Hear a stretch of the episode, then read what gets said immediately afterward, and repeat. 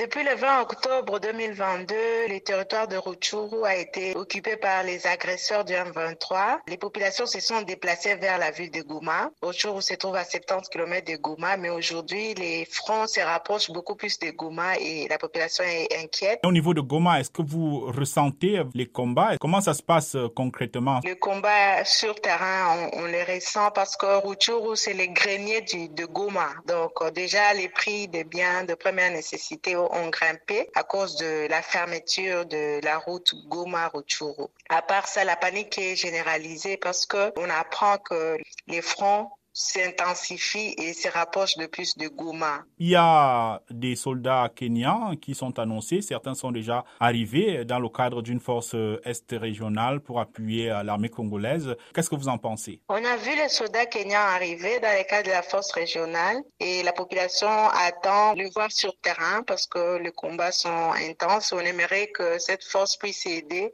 Les Kenyans, ils parlent Swahili et à Goma, la population parle Swahili et les militaires Aussi. On espère que la collaboration sera fluide, facile avec ces facteurs langues.